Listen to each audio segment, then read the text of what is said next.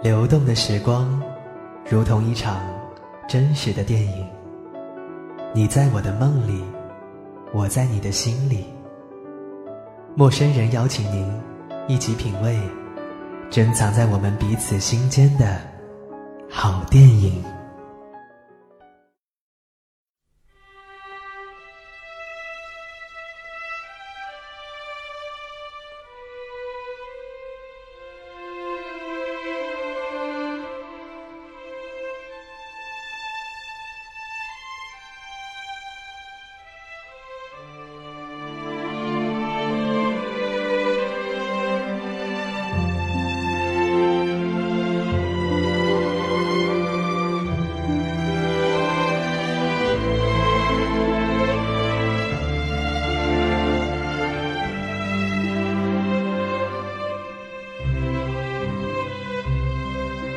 两千零八年，当人们都以为宫崎骏收山不再制作电影而惋惜时，悬崖上的金鱼姬以高调姿态出现了。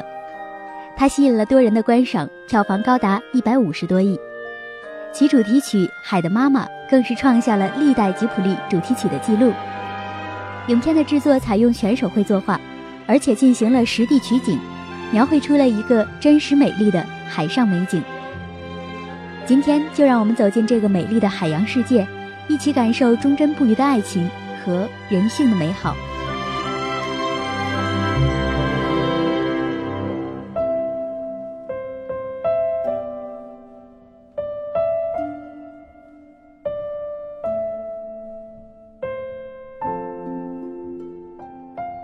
故事发生在一个安宁的海边小镇。五岁的小男孩宗介和家人住在临海悬崖的房子里。有一天，宗介在海滩发现了一条被卡在一个空的果酱瓶里的小金鱼，它就是故事的主人公——金鱼公主波妞。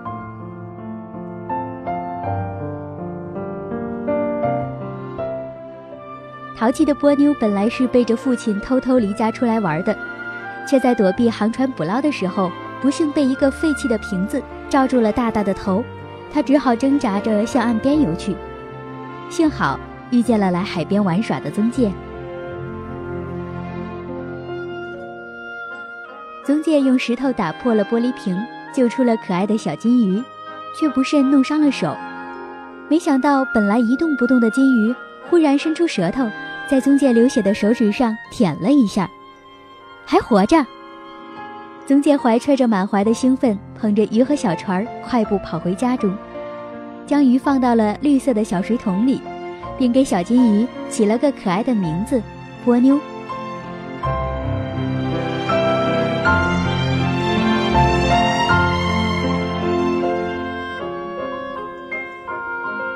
他很快喜欢上了调皮可爱的波妞，并带着她一起去妈妈丽莎工作的老人院——向日葵之家。老人们看见波妞都很高兴，唯独石奶奶说她是不祥之物，让宗介快放回海里去。生气的波妞不客气地对着石奶奶喷了一口水，把石奶奶吓得一激灵。知道闯了祸的宗介带着波妞躲在大海的礁石旁。宗介信誓旦旦地对波妞说：“别担心，我保护你。”宗介，忽然。波妞开口说话了，宗介惊奇的睁大了眼睛。波妞喜欢宗介。波妞说完，在水桶里快乐的翻着跟头。我也喜欢你，宗介开心的笑了。可此时不远处，一个红红的脑袋正盯着他们，原来是波妞的父亲藤本。自从女儿失踪之后，藤本焦急万分，不时寻找着机会想带回女儿。现在机会终于来了，藤本用魔法变出海浪，上岸卷走了波妞。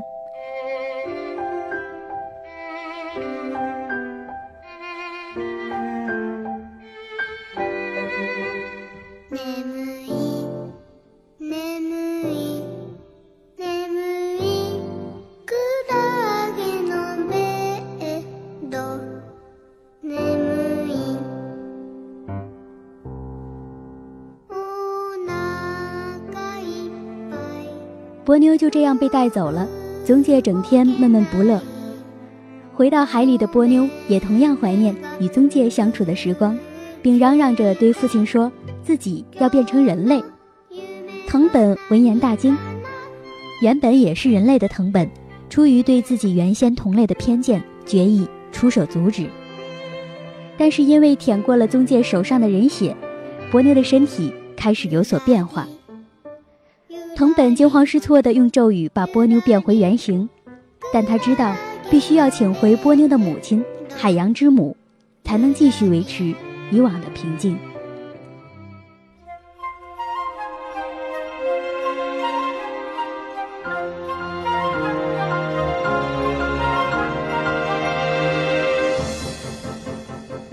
被禁锢在泡泡中的波妞，在咒语的作用下熟睡了。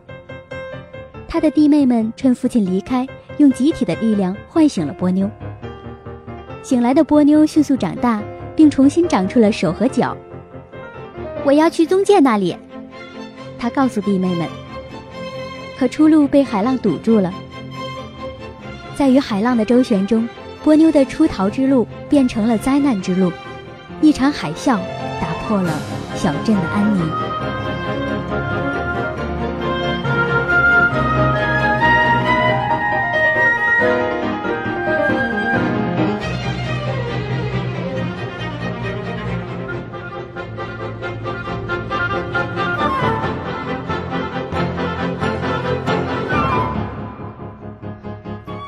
为了宗介不顾一切，波妞纯洁真挚的情感不禁让人心头一热。狂风裹挟着暴雨扑向大地，巨浪凶猛地拍打着堤岸。风雨中，丽莎带着宗介驾车踏上了回家之路。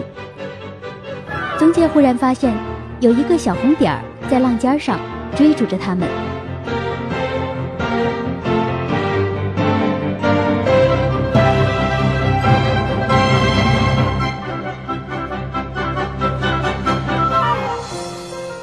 丽莎把车开到自家门前的时候，宗介才发现那个小红点儿原来就是波妞。波妞变成小女孩回来了，两个小不点儿兴奋地拥抱在一起。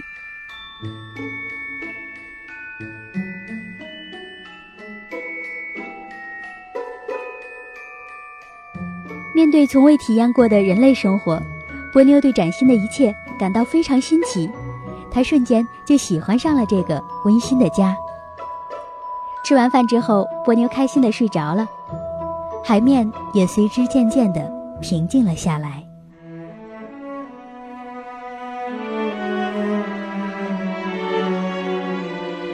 不放心老人院老人的丽莎决定独自驾车回向日葵之家。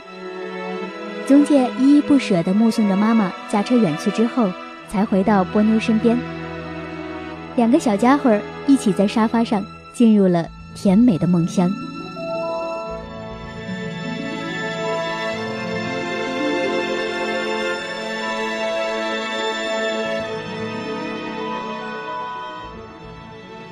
追寻而来的藤本透过窗户看到已经变成了人类的波妞，不禁大惊失色。这时，一道美丽的七彩光芒从海面上划过，海洋之母回来了。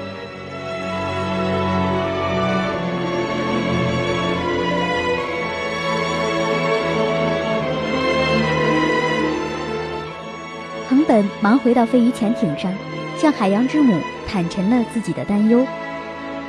海洋之母却提议将波妞直接变成人类。藤本对此不禁大吃一惊，因为如果这个方法失败的话，波妞就会永远的变成泡沫。但海洋之母坦然地说，他们原本就是从泡沫繁衍而来的。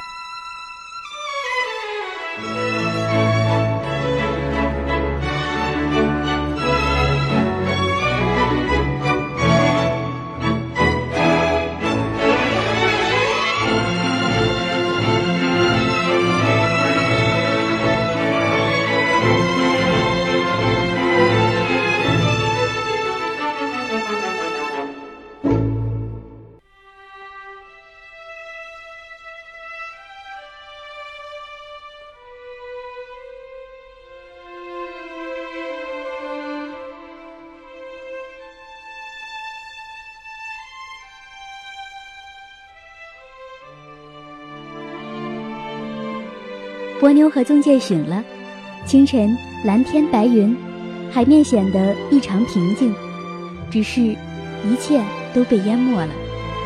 浩瀚的海面上，只有宗介的家孤零零地矗立着。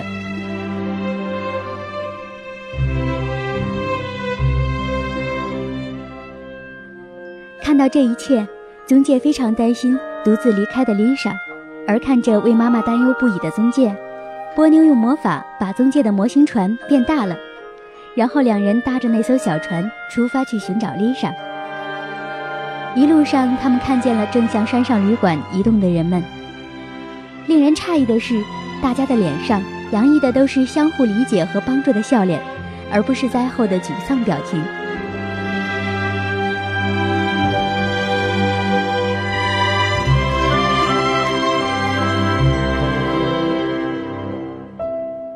宗介波妞和他们告别之后，继续寻找妈妈。终于在硕大的泡泡内发现了被包裹的向日葵之家。他们惊讶地看到，在泡泡内的老人们像小孩一样健步如飞，开心地玩着。他们俩一路走来，在穿越山洞的时候发生了意外，波妞不仅昏了过去，而且还变回了小金鱼。宗介急忙跑出山洞。把波妞重新装回了小水桶里。正伤心地呼唤着波妞时，藤本出现了。他让宗介和波妞跟自己一起到泡泡中去。站在亭子里的石奶奶见状，忙告诉宗介，藤本是在骗他们，千万不要进来。为了救宗介，石奶奶和宗介波妞一起掉入了海水中。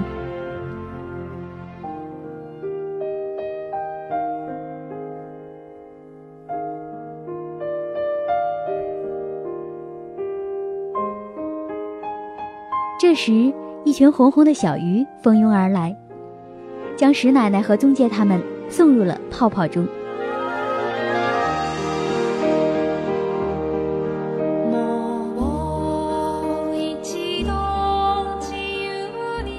海洋之母在明确了宗介的心迹之后，收回了波妞的魔法，并将它收在了掌中的泡泡里，交给了宗介。他告诉宗介。只要回到陆地的时候亲吻这个小泡泡一下，波妞就会变成一个和她一样大的五岁小女孩。之后大家相互道别，海洋之母带着她的孩子们离开了。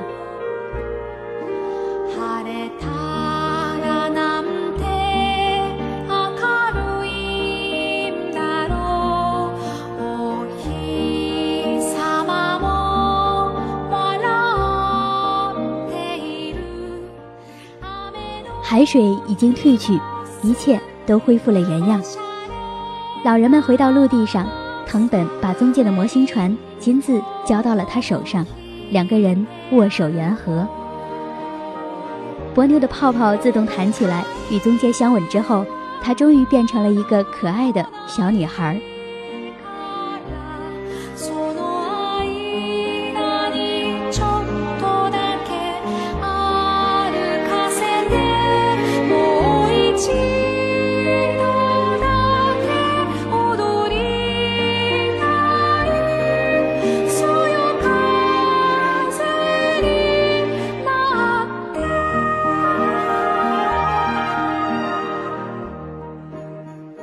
事就这样完美的结束了。影片将两个五岁小孩子之间相互的信任和好感提升到了爱情的高度。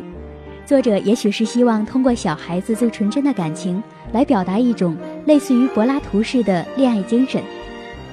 但我更愿意相信，作者制作此片的真实目的，是以作品中的宗介代表人类认识自然正确的价值观，而波妞代表了自然对人类社会影响的一种表现形式。他们两个人之间纯真的情感，恰恰是表现了人与自然的和谐。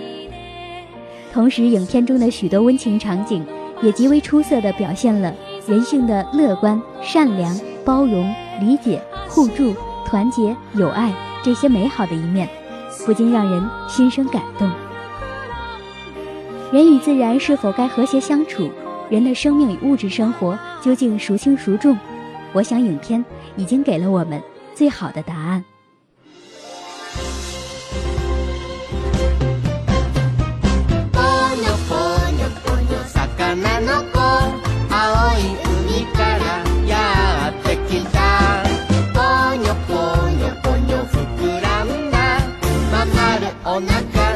Oh, no.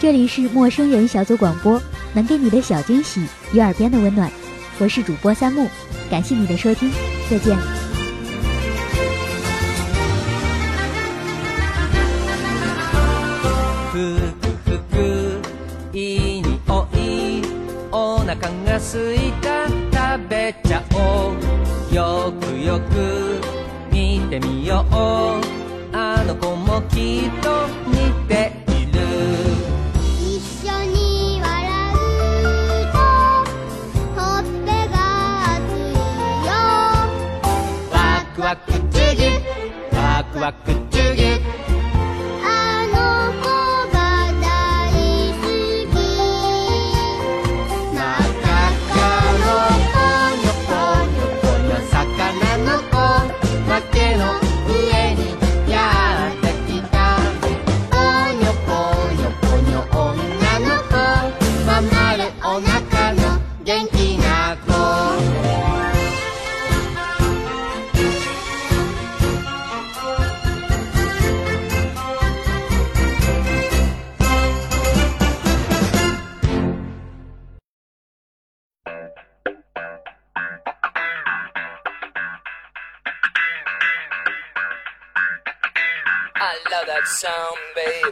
陌生人小组广播能给你的小惊喜与耳边的温暖。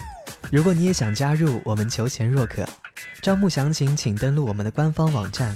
播客订阅、节目下载、更多收听方式、互动交流、精彩活动、推荐文章，甚至让你的声音留在我们的节目中，尽在 m o o f n dot com 找到答案。欢迎关注我们的新浪微博，搜索“陌生人小组广播”，找到我们。